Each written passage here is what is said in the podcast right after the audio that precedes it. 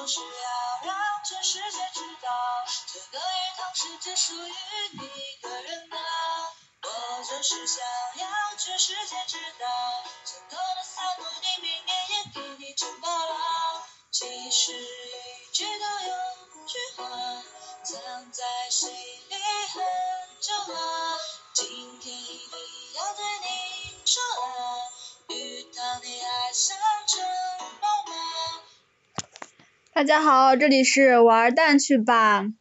今天呢，主持轮到了默默，主要是因为什么呢？因为小五哭着喊着说他再也不要呵 呵一个人录那么多期节目了，还被大家吐槽说只有小五一个人在录。事实上是因为什么呢？因为默默一直在策划一期盛大的雷剧狂欢节目，因为最近我遇到了我的高中好友道长，下面隆重请出道长嘉宾 给我们讲一讲他的那个个人介绍。快，道长介绍一下你自己。大家好，这里是帅气的道长，平时喜欢看一些网络雷剧啊，然后顺便再耍一些游戏啊什么的。然后个人而言，希望能对能对那个，就是我希望能够对这一期的玩蛋去吧做出一点贡献，希望能给大家带来一些欢乐。就啪啪啪啪啪啪啪啪啪啪。话说回来，道长，你怎么刚上节目就表现出一副又红又专的样子啊？没有办法，你不是明明明明平时是一个骨骼清奇又很魔性的人，好吗？你不是说要提升一下这个节目的逼格吗？没关系，在提升逼格之前，我们也是很跌下线的，不要担心。好的，呃，那么默默之前也说过了，就是我们这一期呢，主要是来讲讲最近的一些雷剧，然后再追溯一下历史。然后再展望一下未来，这种展望未来啊，三段套路。嗯，为什么会想到做这样一个题目呢？主要是因为默默自从跟道长搭上线之后，就开始了看雷剧的不归路。我觉得他应该感谢我，因为我给他生活带来如此多的欢乐。哪里是欢乐好吗？每天感觉都被，每天感觉每天都觉得自己已经拉直头发，都被雷着成了卷。我至今都记得。你至今都记得那个 这位这位同学在在看我给他推荐的电视剧之后，哭着喊着回来说：“人与人之间基本的信任去哪里了？为什么要给我看这个？” 这里就先不剧透这部剧到底叫什么名字了。好的，我们首先迎来最经典也是最广为流传，可惜时间已经过去了一段那个的一部剧，它叫做《鱼塘》才怪呢！鱼到山山来吃啊！对的，这部剧呢，它是根据顾漫的那个小说改编的啊。当年那个我也是追那种微微一笑很倾城啊。这样吗？对啊，还有那个姗姗来迟啊，我记得还有个何以笙箫默吧，好像也是他写的。对，当时我也是一个喜欢看顾漫的笔剧好少女，但是现在我已经服了啊。先不说这个，我觉得这个鱼塘鱼塘真是很经典啊。大家听我们刚开头时给大家放那歌，就是 B 站上一个 UP 主。雅塔是吗？嗯，对，是雅塔。对，雅塔他那个根据 鱼塘的剧情改的一首歌，原曲是什么来着？原曲是女孩子的裙底到底有什么？啊，对，这么魔性吗？对啊，是一首很绅士的歌哦。哦，呃，先不管这个，反正我觉得这个填的词跟他原来那个曲子一样很绅士了。这个鱼塘，鱼塘，快，我们来重温一下《鱼塘村支书》的经典台词。我要让全世界的人知道，这个鱼塘。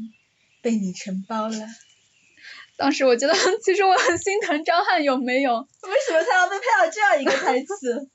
嗯，这这个词怎么说呢？这句台词其实放在原著里面，或者说，嗯，当你把原剧剧情流畅的看起来的时候，你会不觉得这句话有什么的。但是主要问题在于这个台词把单独截出来，然后再配上张翰那张脸，那张魔性的脸，嗯，然后再再配上他的村支书，对不起，那个那个造型很容易，所以说是一般人看到这种图，直接截出来的图，一般人第一反应不都是啊霸道村支书爱上我这种节奏吗？而不而不会有人想到哦我要去翻一下姗姗来迟的原作，然后感受一下它的前面啊后面啊什么的，然后再对这段台词进行深入的理解。对不起，大家都都大家都是这么肤浅的人，这个看脸的世界啊。哎，但是我觉得看脸的话，怎么说呢？这个偶像剧不应该主打群体应该是学生群体吗？你敢信吗？我妈看的津津有味。这个，而且而且，她是先看了那个《姗姗来了》嘛，然后她觉得张翰此人颇酷啊。此人为什么要此人我此人多半有病 啊！他因此他因此就跑去看那个不一样的美男子了。但是我当时就吐槽我妈说，我说你真的不觉得张翰笑起来很奇怪吗？我妈想了想，默默的说了五个字，对，叫做他嘴巴很大。就是那个不一样的不一样的美男子，第一集不就出现了张翰回眸一笑的笑容吗？那那个那个我在哔哩哔哩上面看的时候，整个弹幕都在说前方高能，前方高能，不应该是是那个吗？暂停截取表情，暂停扩大表情包，满 屏幕都是前方高能。然后我做做完心理准备看了一下，哎呦真的，结果只不过是张翰笑了而已啊。这个回眸一笑，杀伤力还蛮大的。怎么说？怎么说呢？都是脸的错？哎，只只能这样了。只只能其实脸的话，主要是气质，还或者其实说我觉得脸真的还这个可以啊这个演员给人的这种印象啊什么的，就就就像是一直演反派的，一直演反派的某某人，等等就算是就算是出演了正派电视剧，演一个正义英雄的角色，我感觉你这个时候默默就把陈佩斯给黑了，这还是他以前那个吗？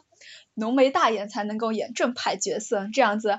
其实我觉得这个这个陈佩斯说的很有道理啊。对啊，对啊，就是就是一直演反派的或者长得反派像的人去演正派电视剧，也一直会让人觉得这人肯定是反反面角色过来卧底的吧。然后嗯，我觉得黑化。对张翰张翰一直走的都是那种霸道总裁，对啊，都是都是一副满脸写着做出来自己动的表情。为什么要这么介绍？这不是有一个很有格调的节目吗？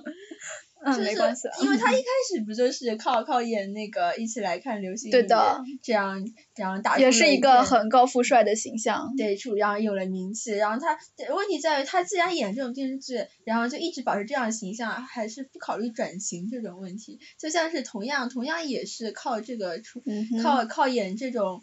怎么讲呢？逗比偶像剧，然后 别说然后出别拆出名的演员，就像就像有的 不就是转型去演那种比较严肃的嗯那些，对的嗯那些剧，我们可以说是正剧吧。像他嗯对嗯正剧，然后像他们现在不也是感觉能够能够会哎，说到这里，我们刚刚不是看到一篇报道吗？就是张翰关于他自己为何不转型的那篇报道。张翰，我来看一下张翰的原话，他是怎么说的？啊、他说的是，嗯、记者问张翰说，是否偏爱此类角色呢？就是什么豪门公子啊、高富帅啊，坐上来自己动的那种 总裁或者是村支书啊。嗯，张翰表示说，啊，他一直不理解什么叫做偶像包袱。每个人的生长环境不同呢，家庭教育不一样。我生活中不是很外放的人，就是性格比较偏内敛。这地方打个括弧啊，我看出来，就是张翰他每次回眸一笑的时候，那个笑容的魔性，就知道他平时很少展露这种笑容的魅力啊，啊，魅力什么的，嗯，主要打个是因为霸双引号。道总裁这种角色本来就不是很容易经常笑的那种类型吧。对啊，而且他那个回眸一笑真的很魔性，有没有？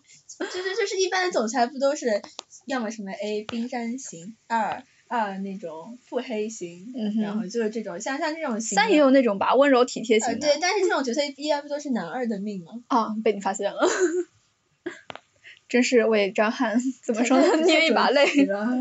反正就像现在那个霸道村支书的事情吧，这种东西，嗯哼，一一旦在大家心中烙下了更为深刻的痕迹，我觉得他想要转型就更难了。哦，说真的，我去看那个他那另一部剧叫做《不一样的美男子》的时候，我真的是不管是左看右看上看下看，怎么看张翰，永远都是那个从鱼塘剧里面走出来的款款村支书，而且这要怎么啊办？而且而且这个不不一样的美男子，虽然说是什么科幻那种魔幻青春剧这种感觉，但是我总觉得他一开始就充斥浓浓的快乐星球的氛围是怎么回事呢？老顽童爷爷是不是还有多面体啊？真的，我真的好想吐槽啊！看的时候整个人都觉得不太好，不管是从。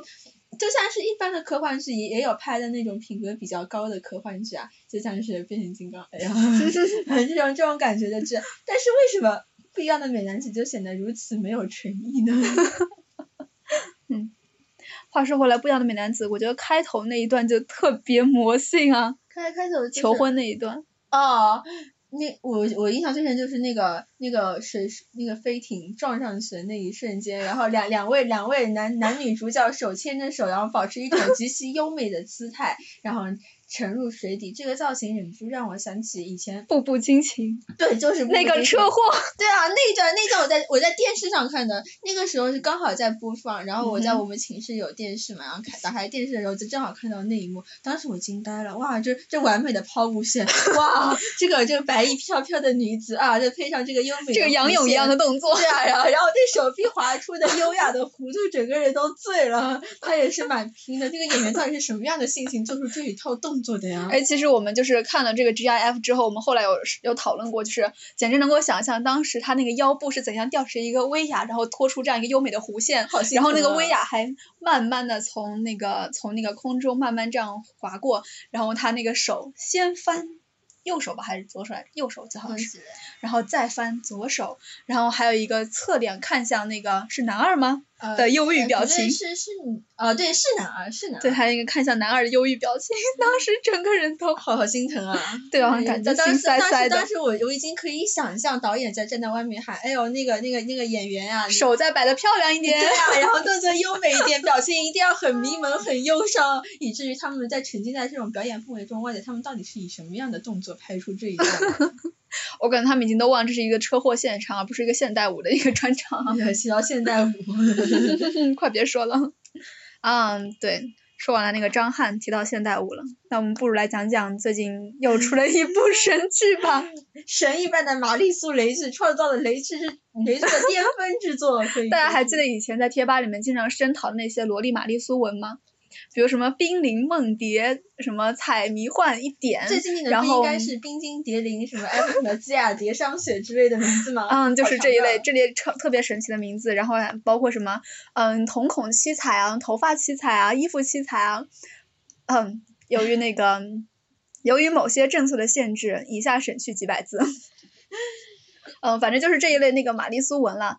这个这怎么说？这个白衣校花，我一看他那个开头，马上就让我穿越到那种那种神文里面，然后就是心头以前就是看那些雷文时不好的感觉全部涌了上来。对，没有错。我们现在要说的就是《白衣校花与大长腿》，大家可能已经听过这部这部神一般的玛丽苏神雷剧的名气了。它这部剧雷到什么样的境界呢？它已经雷到让男二的配音演员都开始在微博呼喊着：“ 大家啊，求你们不要把这部剧的名字说出来，我还要活下去。”真的，我哦，顺便一提，顺便一提，那个我记得那个这个剧打广告的时候说男二是根据张根硕的脸选的，为什么？你大家可以去百度一下，搜一下这个男二的长相。其实我觉得他是这这部剧里面脸脸最最好的了，以至于就是这部剧提到脸的时候，你除了他找不出别人的了。对啊，就真的在他死的时候，满屏幕的满屏幕的那些观众们都纷纷表示，哎呀，这部剧长得最好看的人死了，也没什么看头了。其实也确实也没人，他死的时候就是倒数第二集了呀。嗯，这个时候我觉得我们可以给大家播放一下这个片头，非常的神奇。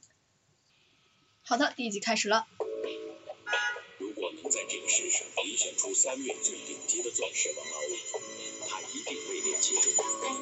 这个男人叫任浩明，任浩明是一家慈善总会的会长，他具有最古老的哈布斯堡家族贵族血统。这个家族的成员曾出任过神圣罗马帝国皇帝、奥地利皇帝、波西米亚国王、西班牙国王、葡萄牙国王和墨西哥皇帝。我们要讲的就是这个男人的故事。现今社会中有一种人，明明生活在富足的环境中，却要自己赤手空拳进行创业。看，说真的，听到这里 我已经听不下去了，时时刻刻都想着要爆笑出来啊！特别是刚那个哈布斯堡那个家族，也出任过神圣罗马帝国皇帝对吧？我觉得这个旁白旁白好淡定啊！如果要发出这个旁白也是谁的话，那我估计那个旁白也要哭喊着对不起，我真的不知道我到底是以什么样的心情说出这种台词，大家不要揭穿我好吗？我还要生存下去。我觉得这个旁白怎么说呢？就让人感觉像是大国崛起 这样子的那种气场，结果说出了这个世界上有一种人，明明生活富足，却要赤手空拳的自己创业。然后讲这个人有着怎样高贵的血统，比方说他的、呃、等等，我只想说一个问题：既然这个血统一直如此高贵，他要是怎样成功的、成功的就是就是基因的一种怎么说来着？突变，对，突变，突变出了一种纯种的亚洲人血统。嗯，大家已经感受到了，想必已经感受到这种男一号的这种呃，不管是富帅也好啊，当然他也挺高的，其实我真的很想之前是男模吧，好像。嗯，对，是是男模，对大大长腿确实是有的。对，还有他这种坚韧不拔的赤手空拳创业的品质也好啊，以及这部剧就是好可惜，因为限于 podcast 那个形式或者载体的原因，没有办法把这部剧的那个画面截给大家看。就是嗯，在这一段片头播放的时候，我感受到这个男主他是站在同一间房子里面，只是他那个背后那个 背后的背背后那个背景板换了一个一个又一个。被被 P 成了，比方说凯旋门，然后还有那些很神秘的、很古老的。嗯，埃菲尔铁塔。哦，对，反正就是我记得这种五毛钱特效不仅在片头，而且还展现在这部剧的最后一集，堪称 PS 界的巅峰之作，就是男主角带着女主角两个人站在埃菲尔铁塔面前，他们的背景简直嗯毫无 PS 痕迹，简直就是用简单的美图秀秀把他们从原来的画面上抠下来，再简单粗暴的粘在了埃菲尔铁塔的图片上面。就大家可以感受一下最后一集啊，是最后一集吗？是最后一集。对，最后一集的那个就是男主和女主进行了一些貌似高深的哲学对话的时候，他们背后那个背景也超级的哲学，好吗？我真的觉得那个那些家具都流露出一种奇怪的魔棒圈旋的功效。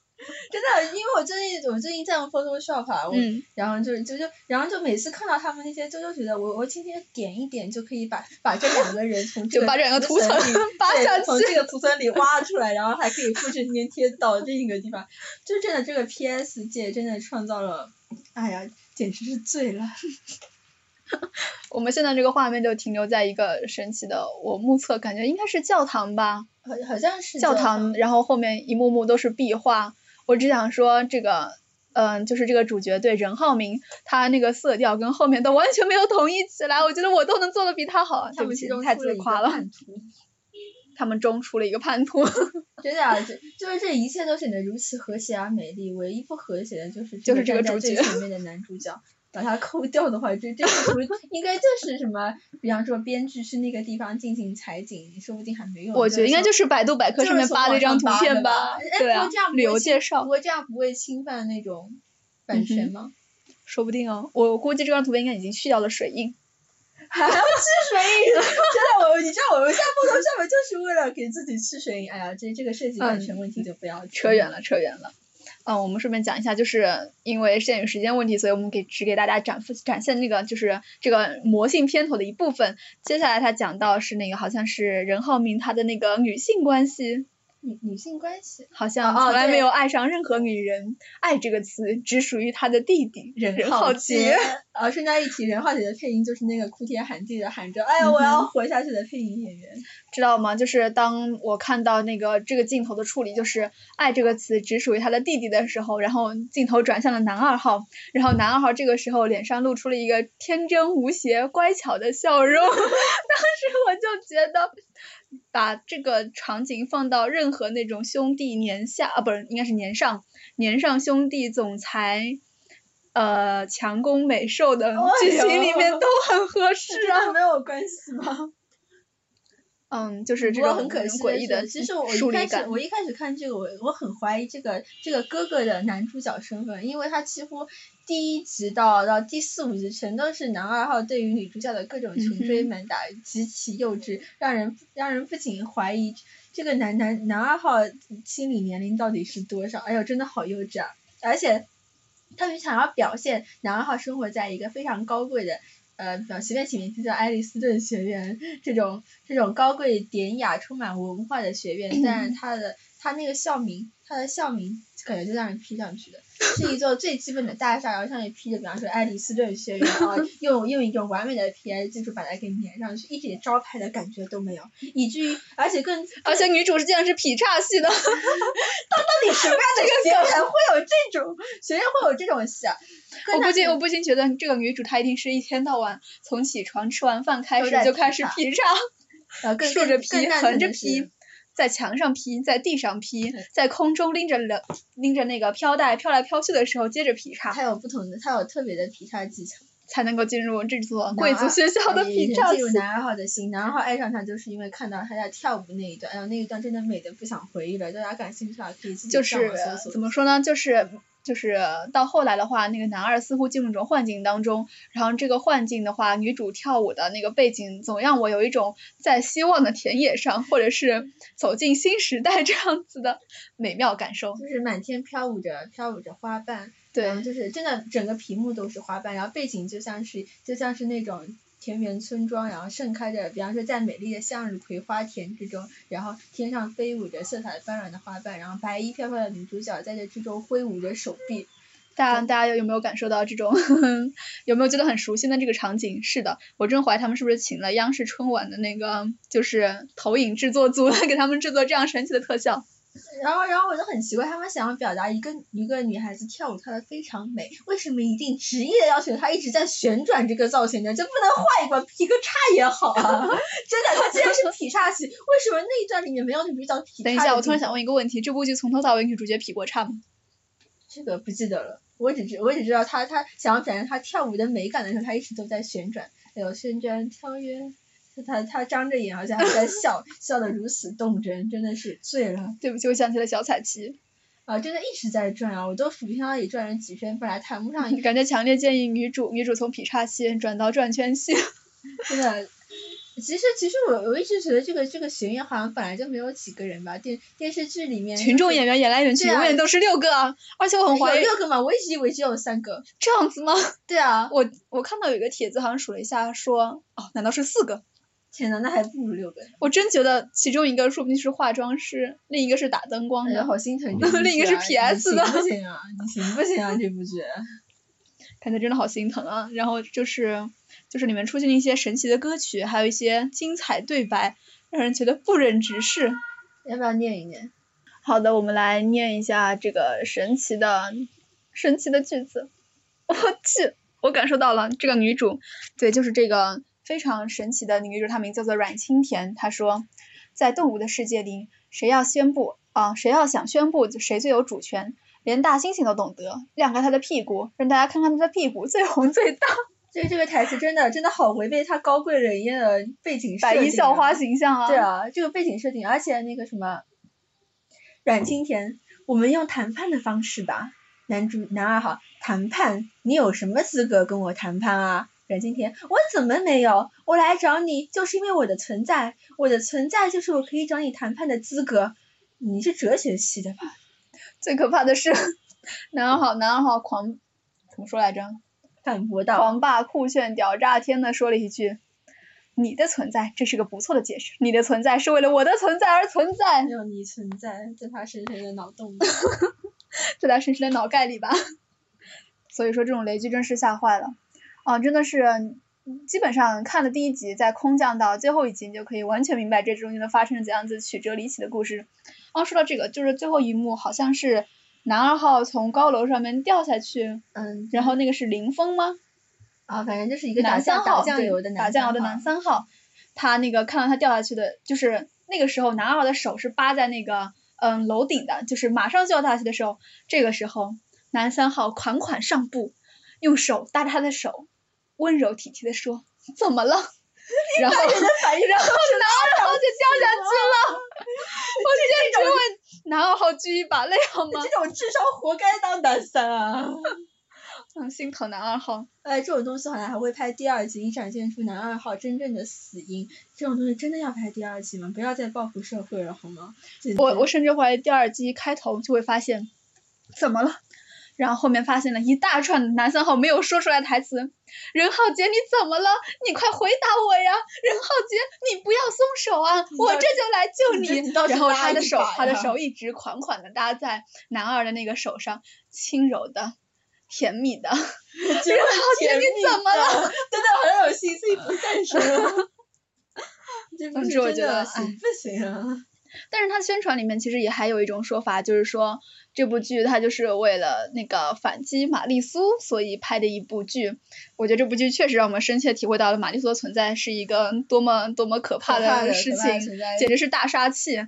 但是但是但是我觉得这部剧它那个整体的宣传来看，其实并没有这么的，嗯、像他说的这样故意调侃啊。真的就他不是还有那个有一部小说吗？啊，对，也是白衣校花与大 这长腿然后作者的名字叫做校花阮清田。然后最可怕的事情就在于这部小说写的真的很认真，制嗯作方就因为这个，就因为就因为就是大家都吐槽他是雷就这样撇清，真的好吗？小说真的很努力哦。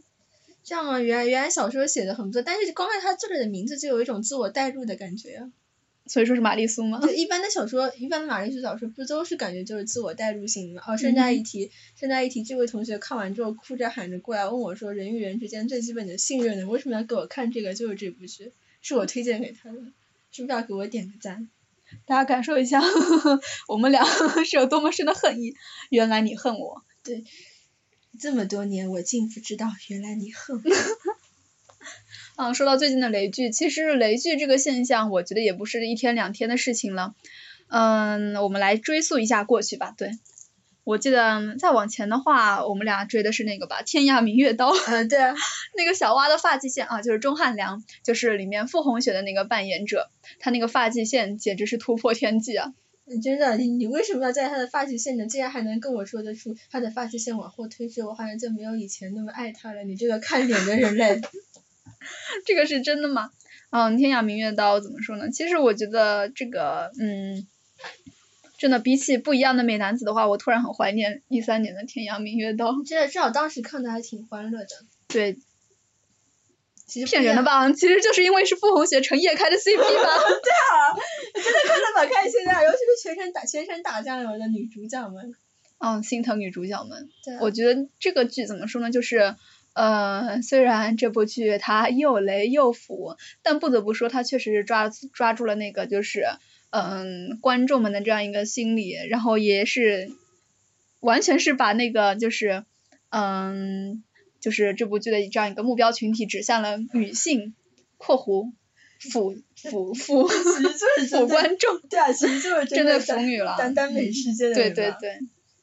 不过我感觉就是，它既然作为一个就是有原著小说，有原著小说改编过来电视剧，就很难很难就是突破这样一个局限，就是改编过大，以至于让他的亲爹都不认得了这种。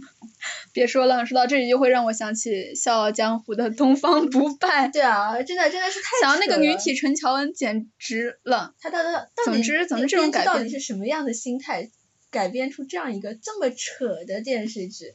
就像是就像以前那些电视剧，虽然就是像金庸林青霞那个时候东方不败虽然也是有就是有有挺大的一个改编，嗯。就是改编就是加入了东方不败和令狐冲的一个爱恨情仇，但是不知道为什么那版就比较经典。对啊，至少那个扮相啊，不管是扮相还是这部这部电影的整体评价啊什么的，都感觉不是不是像不是像于正那一版大家直接的吐槽，哎妈这什么鬼？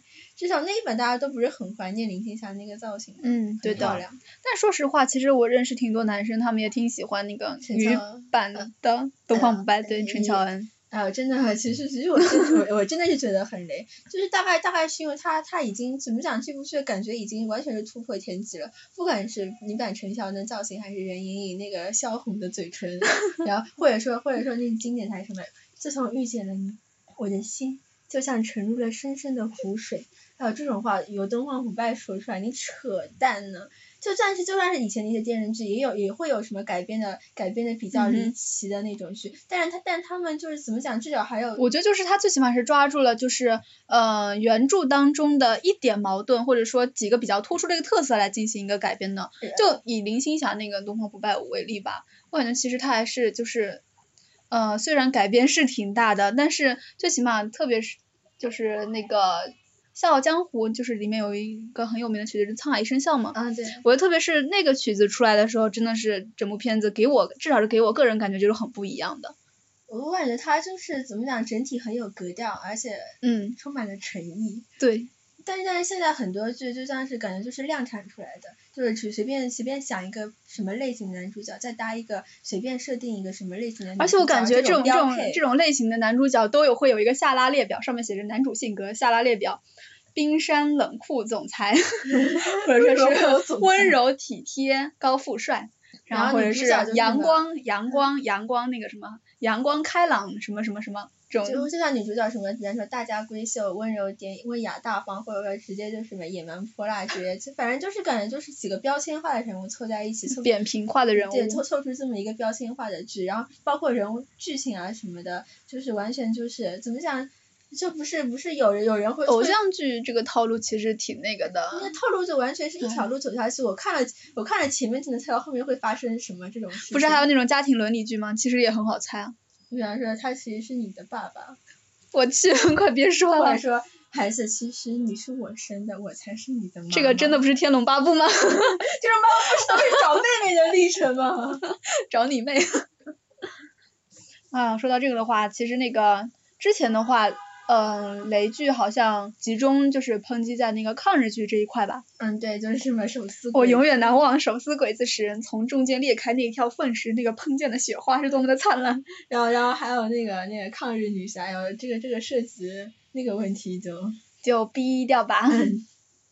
反正就是让人满满的感受到这个这年头电视制作人们的智商好像都被吃掉了一样。就就就就觉得他们他们就是这种很匆忙的排出这么一部剧来，然后推出来让大家看见，但但其实就感觉一点诚意都没有，就是为了这完全就是商业化推动之下那些一系列的，就是从流水线上面直接生产出来的东西，就像关键在于这个流水线还一点都不精良。对啊，就是很很想让人就是嗯在后面打个括号说就是本生产线同时还生产 什么什么什么东西就是，完全是一个一个工厂，然后里面生产出一系列千篇一律的东西，嗯就算是有些不同的，然后随便给大家加一些调料啊什么的，至少让他们看起来不太一样，然后就可以把他们打打包，然后送到我们关注的面前。就算是我们我们吃到这个，有的人觉得还算好，有的人觉得好恶心，但是不管怎么样，这种东西还是没有办法改变那个工厂的那个制作方式。对，然后就就还这种完全没有反馈这种完全没有诚意的东西，就还是重燃叠嶂一般的堆到了我们的面前，不管是你想看还是不想看，它都在那里。我感觉 B 站都要被这些 这些剧给。嗯给堆吐了。对啊，而且我感觉那个 B 站的这一些群众们刷的这个弹幕，我感觉 B 站也要疯了。就就像最近很火的《古剑奇谭》嘛，那个弹幕一出来，全都是在刷大学生我要跟你生猴子。天呐，哎，说到这个，我觉得这些这些雷剧那个演员选择也很有特色。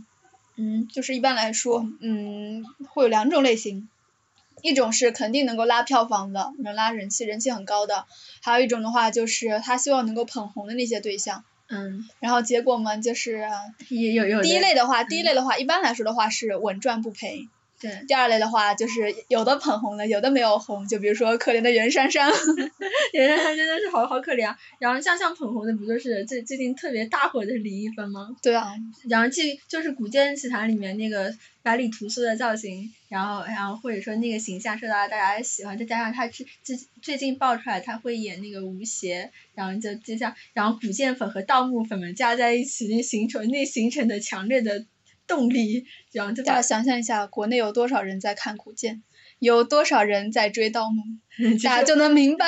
其实我我就是这这这两个这两个我都有，就是一直在看古剑，就像就像是今天星期三了，今天是星期三了哟，少侠。快别说了好吗？我真的不想看那个五毛钱特效孔女神制作好吗？呃这是那个虽然特效你很特别是那个阿翔，当时我看见阿翔的那个动作，我感觉真是鸟如其名啊！为什么为什么要说阿吐槽阿翔这个名字呢？其实我觉得这个名字起的很好啊，就就像是一般一般的鸟鸟鸟，一般的猫，然后叫做阿喵这样子感受吗？你不能你你不能指望苏苏这种从从天上传下来学剑术的那种呃怎么讲文化水平嘛，想出那种比较高端的白凤之类的名字，在开玩笑的啊，有没有情绪名媛？哎，说到这个制作诚意的问题的话，我觉得最近有一部剧叫《产科医生》，我爸妈就其实一直在追啊。我觉得这种剧的话，怎么说呢？呃，就是医疗剧的话，其实我们也看挺多了，像之前那个心术啊什么的，嗯、心术的话好像好评还不错吧，嗯，就挺多的，嗯。然后产科医生的话呢，我感觉就是也类似于此，就是拍的也挺靠谱的，然后里面涉及到了很多专业知识。呃，看网上有报道说，还是有跟那些呃，就是专业人士，比如说专家或者医生，有专门进行一个考证的。然后特别是有一处地方，就是嗯，剧中就是当产科医生采用凝血酶灌注手术救治产后大出血病例的时候，荧幕下方呢他会打一行字幕，然后说凝血酶应用于产科临床目前尚有争议，本剧治疗方式不具指导性。然后就是这样一句话的话，就是既有体科普价值，又体现了剧组的一个专业精神。就是让我挺有感触的。你说，其实我们看一些美剧的话，当然有可能是因为电视台播放，然后后来那个片源那个没有加上嘛。就是美剧可能都不一定会就是嗯注意到这种细节问题，然后这种制作的话让我不禁想起很多年以前，嗯我们那些诚意满满的电视剧了。哎，好怀念啊！比如说《红楼梦》啊，《西游记》。哎，哎，虽然虽然其实其实有的剧现在回想起来，觉得他们拍的也不算特别好。对，就是特效什么的，技术什么的，其实是跟不上。很多很多地方很多地方都出现了一眼就能看穿的 那那种问题。但他们真的很用心。但是现在回想起来，真的觉得那个那个时候反而是最为最为严肃、最为真诚的拍这种剧。对，就很严谨，整个创作态度都是诚意满满，就想要制作出一种艺术品，而不是一种商品。就就像是就像是说商品都是那个好了吗？